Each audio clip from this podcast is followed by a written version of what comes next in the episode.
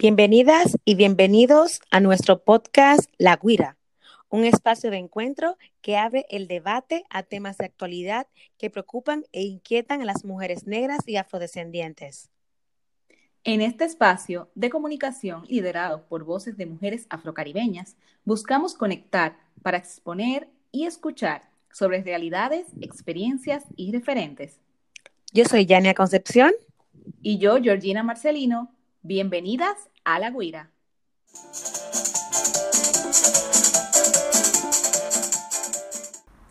Este es nuestro episodio número 13. Como parte del especial La Guira Feminismos, conversamos con Desiree Vela Loveide acerca del feminismo interseccional. No te puedes perder este tema.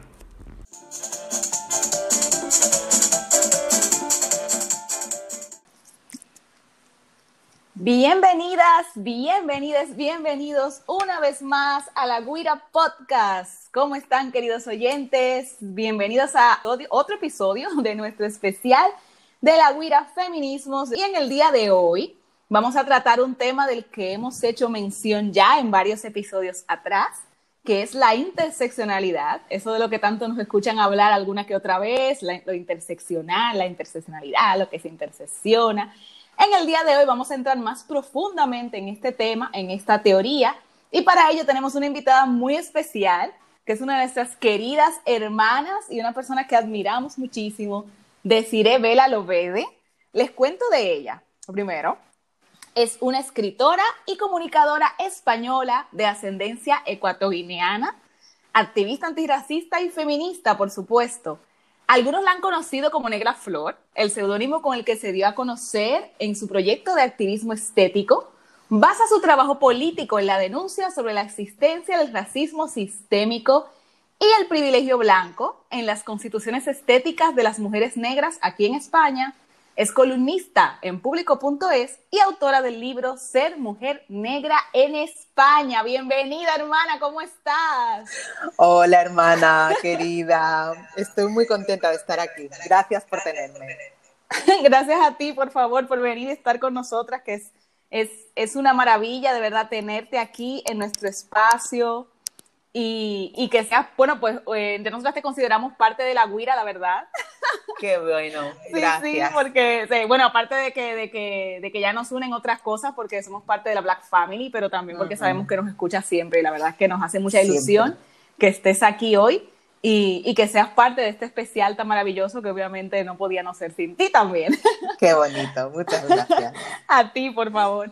Bueno, eh, para entrar en, el tema del feminismo interseccional y hablar a nuestras oyentes pues, de esta teoría, tú sueles hablar también bastante en, tu trabajo sobre interseccionalidad, ¿no? Te han invitado a muchísimos sitios a, plantear este tema.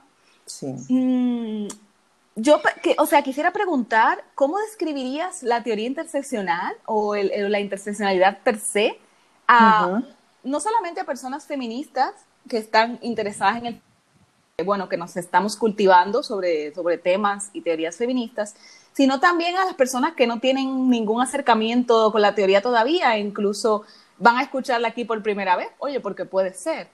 ¿Por qué es importante para ti pensar un feminismo o que tenga que haber un feminismo interseccional? Pues creo que es importante pensar en que tiene que haber un feminismo interseccional porque el, feminismo interseccional va mucho más allá de la consideración del género como única, único factor de opresión en cuanto a, mujeres o feminidades. Entonces, ¿qué es la interseccionalidad? La interseccionalidad es un marco es una analítica, un análisis que lo que hace es em, estudiar cómo diferentes identidades en una eh, que atraviesan a un mismo cuerpo generan situaciones únicas. Entonces no es solo tener en cuenta el género, es tener en cuenta el género, es tener en cuenta la etnicidad y la raza, es tener en cuenta eh, la clase, es tener en cuenta las capacidades. Es tener en cuenta eh, eh, las creencias religiosas o la, espiritualidad incluso. Y entonces eso hace que en cada mujer eh, coincidan todas estas capas creando al final ¿no? condiciones únicas, porque no es lo mismo que yo sea una mujer negra española, que tú seas una mujer negra migrante, en, ese caso, eh, sí, a las dos nos, pueden discriminar por mujer y por negra, pero además, eh, siendo migrante, yo, por ejemplo, no he tenido que batallar con todo lo que implica la ley de extranjería. Exactamente. Y a lo mejor tú sí. Pero si es que además de ser mujer, negra, inmigrante, eres lesbiana, ahí coinciden otra serie de opresiones sobre tu cuerpo. Y si además de ser mujer, negra, migrante, lesbiana, eres sorda, ahí se dan otras, ¿no? Y si además de mujer, lesbiana, negra, sorda, eh, eres eh, trabajadora, bueno, siendo sorda igual no, ¿no? Pero a lo mejor siendo trabajadora del hogar, ahí te ves eh, inmersa en otro tipo de opresiones. Con lo cual, la, interseccionalidad nos sirve para darnos cuenta de cómo eh, todas esas eh, opresiones crean situaciones únicas en cada persona, en cada cuerpo. Y ojo, no debería entenderse esto como, eh, vale, pues entonces tú estás más oprimida que yo. Esto no es una, ni un ranking ni, una, ni unas Olimpiadas de las opresiones, que esto a veces, muchas veces se malinterpreta. Exacto. Sí, sí. y entramos, caemos en las dinámicas de, a ver, no, pero ¿quién está más oprimida?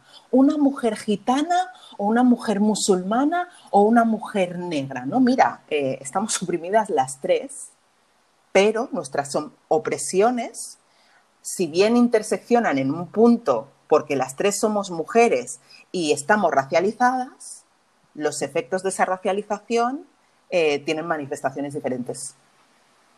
Entonces, por esto la interseccionalidad es importante y debe ser tenida en cuenta desde mi punto de vista. Yo creo que lo has explicado maravillosamente claro.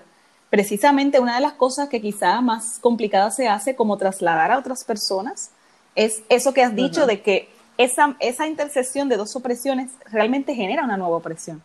O sea, es una nueva posición. Eso es a veces lo más difícil que la gente entienda, porque, ok, em, mujer blanca, mujer negra, hombre negro, mujer negra, o sea, hay gente que te dice, es que yo también soy blanca, es que yo también soy negra, es que yo también soy racializada igual que tú. No, igual no. y no, es, y no es la Olimpiada, como dices, de decir yo estoy más oprimida que tú. Es que esto es una cosa distinta. Es que el hecho de que se mezclen esas dos cosas arma otra, otras condiciones, otra lectura. Claro, es otro plano. Es. es un plano completamente distinto y nuevo del que solamente te puedo hablar yo. Eso es. Esa es Tú no puedes, ni aunque sea que sea negro. Tú no puedes. Exacto, exacto. Estas condiciones que, que, que, ¿no? que se solapan en mi cuerpo, las vivo yo. Solo yo.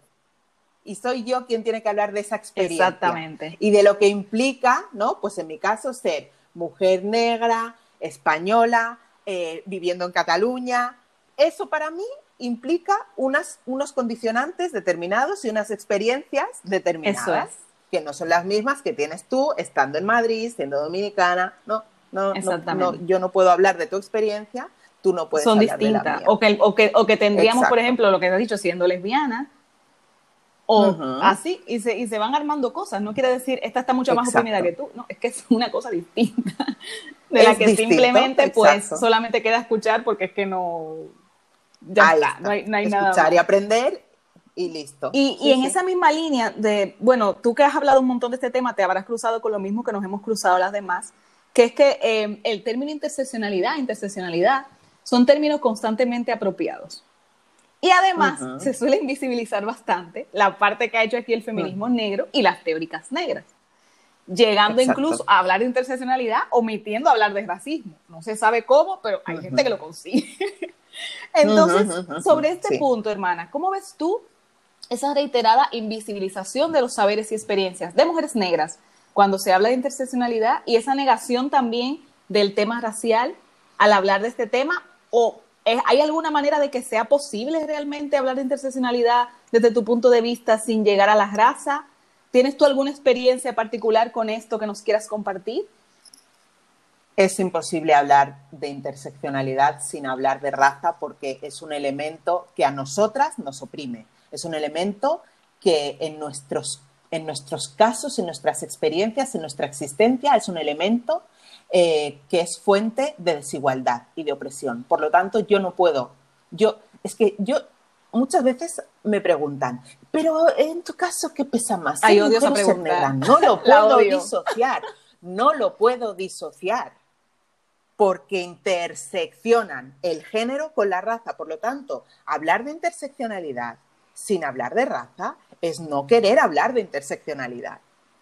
Pero sí pasa mucho que se invisibilizan eh, los saberes. Además, aquí ocurre en muchas ocasiones algo muy perverso por parte del feminismo blanco, porque yo me he encontrado en algunas, en algunas situaciones señalando el racismo de compañeras feministas. ¿Y cuál es la respuesta? Estás dividiendo. fraccionando el movimiento. Estás dividiendo el movimiento. La lucha es contra el patriarcado. Ah, pero, eh, o sea, en la lucha contra, contra el patriarcado tú pretendes que yo me calle y no te señale tu racismo cuando tú me estás oprimiendo a mí, me estás discriminando. ¿Me tengo que callar? Porque si no le hacemos el juego al patriarcado, no, perdona, no me tengo que callar, porque tú te tienes que revisar tu racismo, porque si no tú me sigues oprimiendo. Y entonces de repente no, es que, es que no, es que de repente el racismo se cae de la agenda feminista y no es un tema del que haya que hablar. Entonces, ¿cuándo se habla se, ¿cuándo se habla del racismo dentro del feminismo? ¿Cuándo ponemos el foco ahí? ¿Cuándo le podemos decir a las compañeras feministas blancas esto que has dicho es racista, de esta forma me estás oprimiendo y te estás comportando conmigo de la misma manera que tú denuncias que se comportan los hombres contigo? Ahora tú estás siendo mi machista. Exacto. Pero no te lo puedo señalar, ¿por qué? ¿Por qué no te puedes revisar eso? Entonces, es esta, esta eh, constante invisibilización y silenciamiento de las, de las prerrogativas y de las, de las reivindicaciones de, las feministas. Y, lo que siempre decimos en la guira, si han tenido las feministas negras, las mujeres negras a través de la historia, que construir teorías así ha sido por algo. Es porque está claro que no basta ni, hablar solamente de raza, ni basta solamente hablar de género. Hay que hablar de algo nuevo. Aquí Exacto. Y aquí al final yo creo que esto es un, problema que se resolvería si las feministas blancas entendieran que también pueden aprender mucho del feminismo negro. Solo con que se, que se leyeran Mujeres, Raza y Clase de Angela Davis, entenderían por qué estamos en el punto en el que estamos y por qué hablamos de feminismo blanco hegemónico y por qué decimos que el feminismo blanco hegemónico es racista. Porque lo es desde su nacimiento. Y se ha ido perpetuando ha ido evolucionando, ha ido avanzando, pero se han ido, se han ido perpetuando determinadas dinámicas. Yo, por ejemplo, cuando leía eh, Feminismos Negros de Mercedes Jabardo, la antología, eh, cuando leía eh, algunos de los, de los textos de Ida B. Wells o incluso de Sojourner Truth, decía, madre mía, es que han pasado tres siglos pero seguimos en la y con la misma conversación exacta. La misma conversación. Es muy fuerte. Es muy fuerte. ¿Cómo puede ser? Entonces, esto se resuelve. Eh, sí, sí, está muy bien que te leas a Simone de Beauvoir. Está estupendo, pero lee también a Angela Davis, lee también a Ida B. Wells, lee también a nuestras referentes. Porque te hace falta para completar el puzzle y para, para, incorporar otras, otras perspectivas y entender que en la cuestión racial tú eres opresora. Exactamente. Porque muchas veces se cae en la creencia de no, como yo soy un sujeto oprimido, yo no oprimo. bueno, ¿desde cuándo? ¿Desde cuándo? Eh, ¿Qué te puedo ¿Desde decir? cuándo? Claro. Y es algo de lo que hay muy poca conciencia sea, yo, yo me reconozco mi capacitismo, yo me reconozco mis, mis comentarios eh, eh, homófobos o transfobos, porque en algunos momentos lo hemos hecho, porque la estructura en la que nos hemos criado lo lleva. Lo lleva. Entonces, si a mí alguien de repente me señala, es decir, esto es capacitista, perdón, lo siento, no lo sabía. Entonces, ¿qué, ¿qué, problema hay cuando a una mujer blanca le dicen esto que tú has dicho es racista? Pues te disculpas y listo, no te excuses, no pongas peros, no te justifiques, porque entonces es todavía peor y lo enredas todavía más. Y no hay necesidad. Exactamente. Y, y, y sobre todo ver se le hace entender a algunas personas esto cuando es tan simple. Ay, es como ay, ya tú has vivido una opresión, o sea, tú sabes que sobre lo que tú vives, Claro. otra persona no puede venir a escribirte la experiencia. Entonces, ¿por qué te cuesta tanto a ti desde tu posición pensar lo Eso mismo? es. Eso es. ¿Por qué? ¿Dónde, ¿En qué momento cambia ¿no? esa, esa percepción y dejas de conectar con esa vivencia que tú tienes con respecto a la, a la opresión? ¿Por qué desconectas de tu vivencia como, como sujeto oprimido? ¿En qué momento desconectas para dejar de entender lo que te dice una hermana negra? Para no ser capaz de entenderlo. Sí, sí. Me cuesta mucho. Pero desconecta a la gente bastante, en general. Sí, sí, sí, sí, sí, sí, sí, sí, sí, sin problema. sin ningún, sin ningún sin problema. Y además, claro, a Sí. ver, no es el trabajo más fácil del mundo como reconocerme opresor. Yo lo sé, o sea, lo creo que lo sabemos todos, pero que tampoco es tan difícil. ¿Sabes? Claro, Como pero- simplemente, pues ya está, pues escuchas y... Pero bueno, Sí, sigue pasando. pero yo creo que al final son cuestiones, y ahora lo, lo, lo, lo traigo acá mientras lo voy desarrollando en mi cabeza. ¿eh? Em, creo que como que se, ha- se demonizan mucho determinados conceptos. Entonces de repente, eh, y entramos mucho en la moralidad, porque la moralidad siempre está ahí presente, ¿no? De repente, en el momento en el que tú te reconoces opresora, ahí hay una parte que conecta el ser opresora con ser mala persona. No queremos ser malas personas, no queremos que se nos tenga por malas personas, con lo cual ahí está esa dificultad. Es como con el racismo. ¿Por qué surge esa dificultad en reconocer el racismo? Porque, primero, porque, porque relacionamos o identificamos como racismo las expresiones máximas, la agresión verbal, la agresión física, ¿sí? Esto es lo que, lo que la industria cinematográfica ha marcado mucho la agenda de lo que es racismo con las películas del Ku Klux Klan, con las películas ¿no? como American History X, eh, como eh, este tipo de, de discursos ¿no? que se van al extremo, ¿no? Entonces, eso es racismo. Y como nos han enseñado que eso es racismo y nosotras sabemos que eso no lo haríamos, pues no somos racistas. Exacto. Porque eso es de malas personas y yo no soy una mala persona. Pero lo que no entiende la gente es que eso es solo la punta del iceberg. Y esa punta del iceberg se sostiene con otras actitudes, prejuicios, ideas preconcebidas que hay por debajo, que forman una masa enorme de lo que yo denomino racismo cotidiano, porque me niego a denominarlo micro. No, microracismo ya no. Porque el impacto, el impacto en nuestra salud mental y emocional es demasiado, eh, demasiado importante como para, para ponerle la, la partícula micro. ¿no? Entonces, todos esos racismos cotidianos son los que la, la gente no identifica porque están legitimados por el sistema y porque están históricamente muy arraigados. Entonces ahí es el problema, cuando, cuando tú llegas o yo llego y señalamos una actitud racista, ¡oh! ¿cómo me vas a llamar racista a mí? ¿Cómo voy a ser yo racista? Y de repente aparece toda esa fragilidad blanca, ¿no? Entonces ahí está ese, ese tema moral también y esa demonización de determinados conceptos que hace que la gente, o sea, no, no, no, no pueda enfocarlo de una forma como mucho más fluida, ¿no? Y más sencilla. Ok, yo oprimo a personas, claro que oprimo a personas todos los días, pero en mí está tomar la responsabilidad de escuchar otros discursos, de aprender de otros discursos, en aras a comportarme de una forma mucho más justa para con las otras personas. Ya está. A mí no me parece, bueno, es un, claro, o sea, no me parece tanto, pero sí porque al final todo esto lo que hace es poner en juego tus cimientos, todo lo que, ¿no? Lo que has aprendido, las cosas, la forma en la que te han educado, de repente todo eso se desestabiliza. Y permitirte esa desestabilización es muy fuerte. Entonces yo creo que todo esto viene por ahí.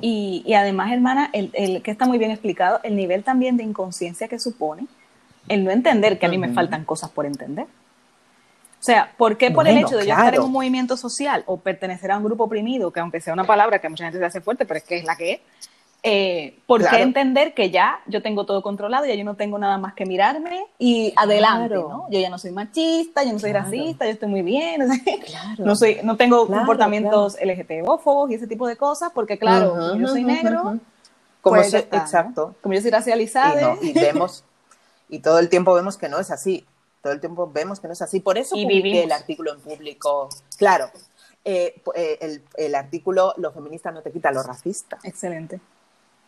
Porque es necesario entender eso, que el hecho de que tú estés en un movimiento no implica, como tú dices, que ya eso te convierta en un ser inmaculado. No somos seres inmaculados. No lo somos y no hay necesidad de serlo, ¿me entiendes? Qué aburrimiento. Estamos en constante evolución y aprendizaje. De repente ahora, ¿no? Eh, las identidades, ¿no? Se convierten en algo que toma mucha relevancia, ¿no? Y la diversidad de identidades, ¿no? De repente se pone ahí mucho el foco. Aprendamos de eso. Aprendamos a convivir con eso aprendamos a respetar de la misma. Al final yo creo que es también una cosa de humildad y reciprocidad, ¿no? Y de amor. ¿Cómo quiero Exactamente. ¿Cómo quiero ser tratada? Quiero ser tratada con compasión, con amor, con amabilidad. Entonces, ¿qué tengo que hacer yo? O sea, lo mínimo que puedo hacer si yo creo que merezco eso es ofrecer también eso. Y para ofrecer eso tengo que estar dispuesta a escuchar cómo en algunos momentos puedo ser potencial agresora para otras personas, para revisarme y poder incorporar esa amabilidad, esa compasión y esa forma de relacionarme desde un espacio más amoroso y más de cuidados. Por eso para mí siempre los cuidados están en el centro. Sí, sí. Los autocuidados y los cuidados. Al final, si no lo quieres ver desde la teoría y las autoras y tal, ¿no? Porque a veces también siento que todo eso nos, nos coloca en marcos muy teóricos y muy abstractos que al final la gente no sabe cómo aterrizar. Y a veces eso hay que traducirlo en cuestiones más cercanas y más tangibles. Por eso hablo de cuidados, por eso hablo de amor, por eso hablo de compasión. Y si yo me manejo desde ahí, estoy más, eh, soy más proclive a tratar a las otras personas de una forma más justa. Eso es. Y que muchos, muchos discursos eh, de personas individuales en movimientos se, terminan contradiciendo porque llevan una bandera muy política, pero si no tomas en cuenta lo humano, al final es una contradicción constante, porque tú estás luchando por un cambio social, no puedes no tomar en cuenta la parte humana y muy político, muy político, ya. Pero, pero ¿para quién estás haciendo esta, esta lucha, este movimiento? para otros seres humanos. Me ha encantado también eso que has dicho. Otra, bueno, a mí, a nosotros nos, encanta y eh, sobre todo tu trabajo. Y una cosa que a mí personalmente me gusta mucho es ver cómo para contar estas cosas, para hablar de experiencia de la mujer negra, de, tu experiencia como mujer negra, además, española, para, para, hablar de interseccionalidad y tanto de feminismo como de, como de antirracismo, eh, te has lanzado a explorar distintos medios y te vemos en la tele, te vemos en videos. Eh, bueno, en videos te hemos visto siempre desde, desde, desde el activismo estético, desde, ¿no? desde el principio. Desde 2011. sí, sí, y la verdad es que eso es muy interesante también a través de la escritura, tanto eh, de los artículos que publicas en público, ¿no? Y todo este material de formación que, que, preparas, como mediante el libro de Ser Mujer Negra en España, que también se ha ido convirtiendo ya en un libro también referente para entender la experiencia que, que tienen las mujeres negras españolas. Entonces, Aquí queremos saber, a ver si, si podemos sacar exclusiva o algo. Aquí me estaba buscando sacar algo porque cada uno tiene lo suyo y, y, el dominicano dice, déjame ver si yo. si yo saco algo aquí. Bueno, el tema es que mm, preguntarte con qué más, con qué más nos vas a sorprender en, en, en, en los próximos meses, semanas, ¿hay alguna primicia, algo que venga por ahí, o para el año que viene, no sé, o un proyecto en el que, con el que estés ahora mismo, o simplemente hmm. contarnos en cuál estás poniendo más energía o te está ilusionando más en estos momentos. Mira, hermana, muchas veces es que ni yo misma sé lo que viene, porque de repente de repente, mira, esto me pasó en, en, agosto que puse en marcha un reto gratuito de cinco días y mm, un reto gratuito de cinco días para ofrecer eh, un reto que se titulaba Ponte en marcha para el antirracismo. Oh. Entonces, em, conforme, antes de que, empezara el reto, que ya abrí el grupo en Telegram y la gente iba aportando y se iba generando conversación, de ahí yo ya sacaba ideas, cosas que, que no tenía previstas, pero de repente de los comentarios como, esto hace falta. Madre mía, claro, de aquí puedo sacar, entonces a veces no, no, puedo decirte cuál va a ser el próximo movimiento, pero sí que es cierto que, mm, bueno, eh, se acerca el Black Friday, el Black Friday es una oportunidad para, para es, es, o sea, yo me lo planteo como una oportunidad para ofrecer a, a la gente que quiera formarse conmigo eh, mis formaciones a un precio con un descuento considerable. Entonces, esto es lo que, lo que viene ahora. Em, y, bueno, de momento, eh, donde estoy poniendo más energía es esto en, el, en la formación online en seguir con la comunidad querida gente blanca, en desarrollar la comunidad herramientas antirracistas, en potenciar el club de lectura, porque es súper importante que la gente acceda a, lecturas de autores y autoras africanos y afrodescendientes. Entonces, ahora ese es, como el, como se dice en inglés, the core, ¿no? el, núcleo de, mi, de, mi, negocio y donde tengo puesta, ¿no? de mi proyecto y donde tengo puesta la máxima energía, en seguir desarrollando eh, formaciones como muy prácticas, precisamente por lo que te decía antes, de que a veces siento que, que a, algunas personas, ¿no? Porque oímos todo el tiempo, no basta con ser no racista, hay que ser antirracista. Y, como eslogan está muy bien. Pero hay mucha gente que ahí se pierde y dice, vale, pero ¿cómo lo hago? ¿Cómo doy el paso? ¿no?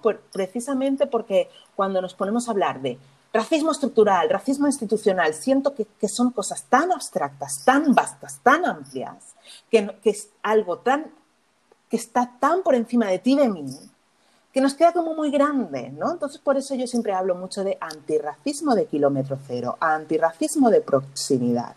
Y yo lo que ofrezco, y creo que es lo, más, me atrevería a decir, novedoso y original de mis formaciones, es esa experiencia de cercanía de cómo se traduce esto en tu día a día, en cómo te puedes llevar todas estas cosas a tu entorno. Y luego eso, además de la experiencia grupal, ¿no?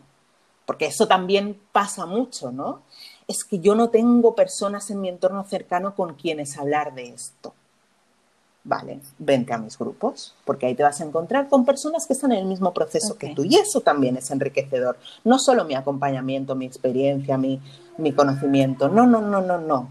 El poder compartir e intercambiar con personas que están en el mismo proceso que tú, eso también te hace eh, incorporar otros conocimientos.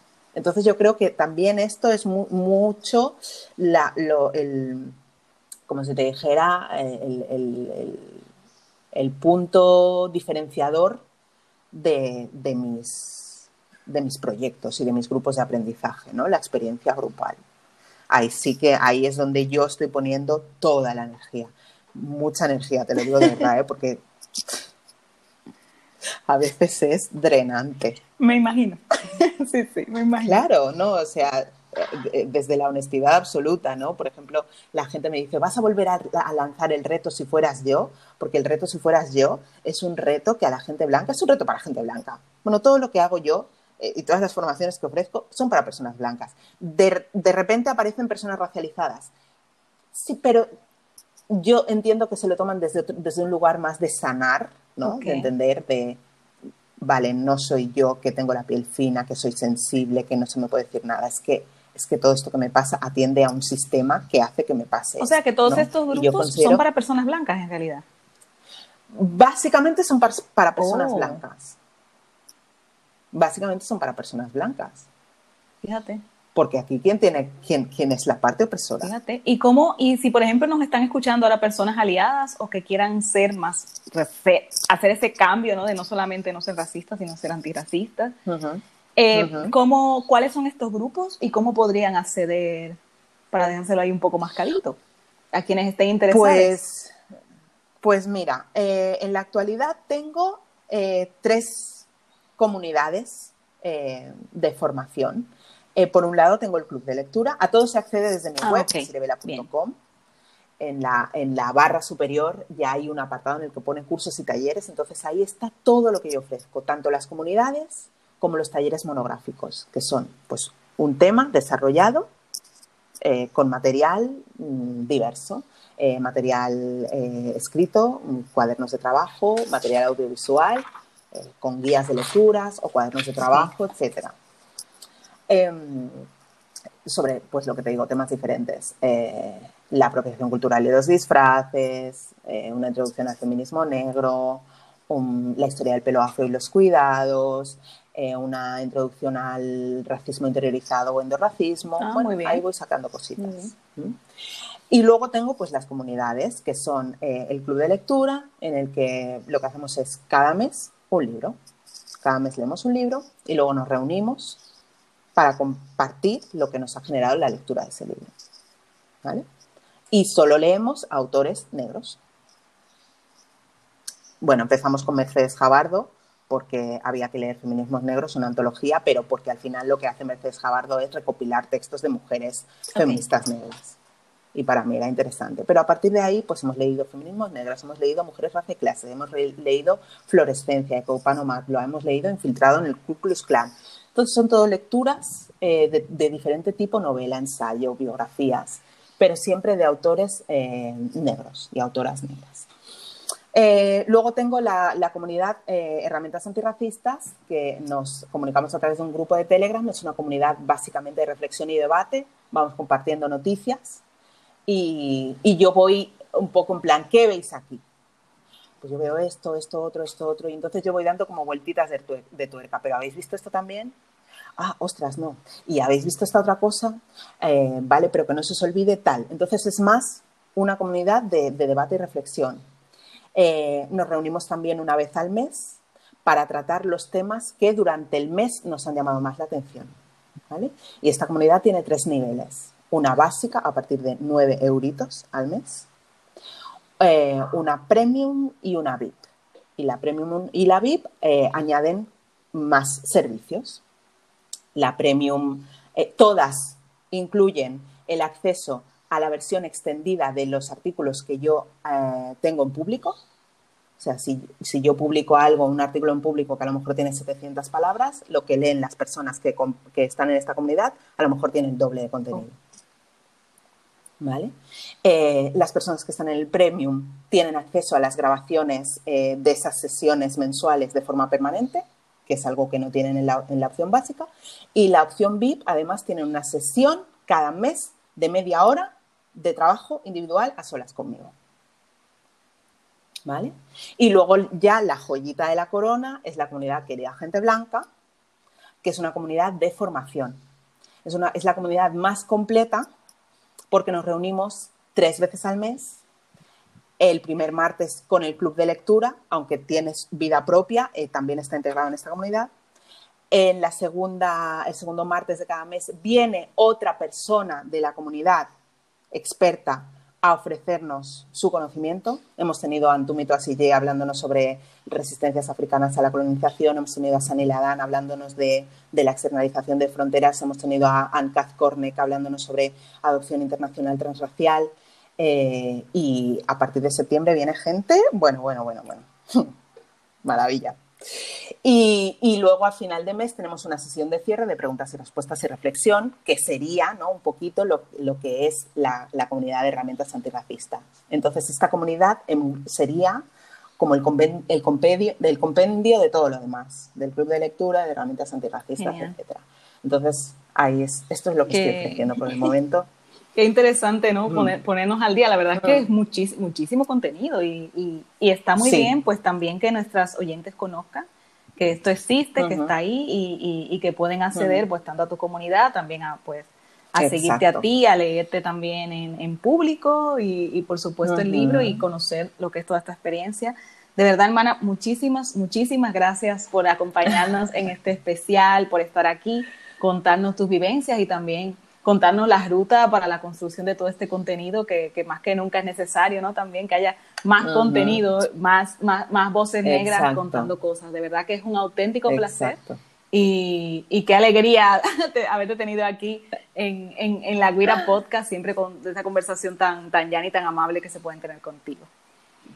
Gracias, muchísimas gracias porque yo, yo ya te digo, soy, soy muy fan de vuestras conversaciones, me encanta escucharos. Entonces cuando estoy por casa y estoy haciendo cositas, pues eh, cuando veo que han salido algunos episodios nuevos, digo, mira, pues ahora me los pongo todos de tirón y los escucho todos de, corrido y, la verdad que, que, me aportáis mucha reflexión también, o sea que enhorabuena por, por el trabajo que estáis haciendo y gracias por contar Muchas gracias, hermana. Sí, la verdad que está siendo muy satisfactorio y bueno, vamos a ir poco a poco construyendo más cosas también desde nuestras voces que nunca, que nunca sobra. De verdad, pues gracias por estar aquí, por mil, eh, por la decimonovena vez que te lo digo, deciré. Gracias también a todas nuestras, nuestros, nuestros oyentes por estar una vez más conectados en La Guira. Sigan también pendientes del resto de episodios del especial La Guira Feminismo, porque como están viendo, esto está siendo una maravilla. Nosotras estamos súper felices y queremos que ustedes también pues estén felices con nosotras y disfrutando de todo lo que viene y lo que hay por ahí eh, desde La Guira. Muchísimas gracias una vez más y nos vemos en la próxima.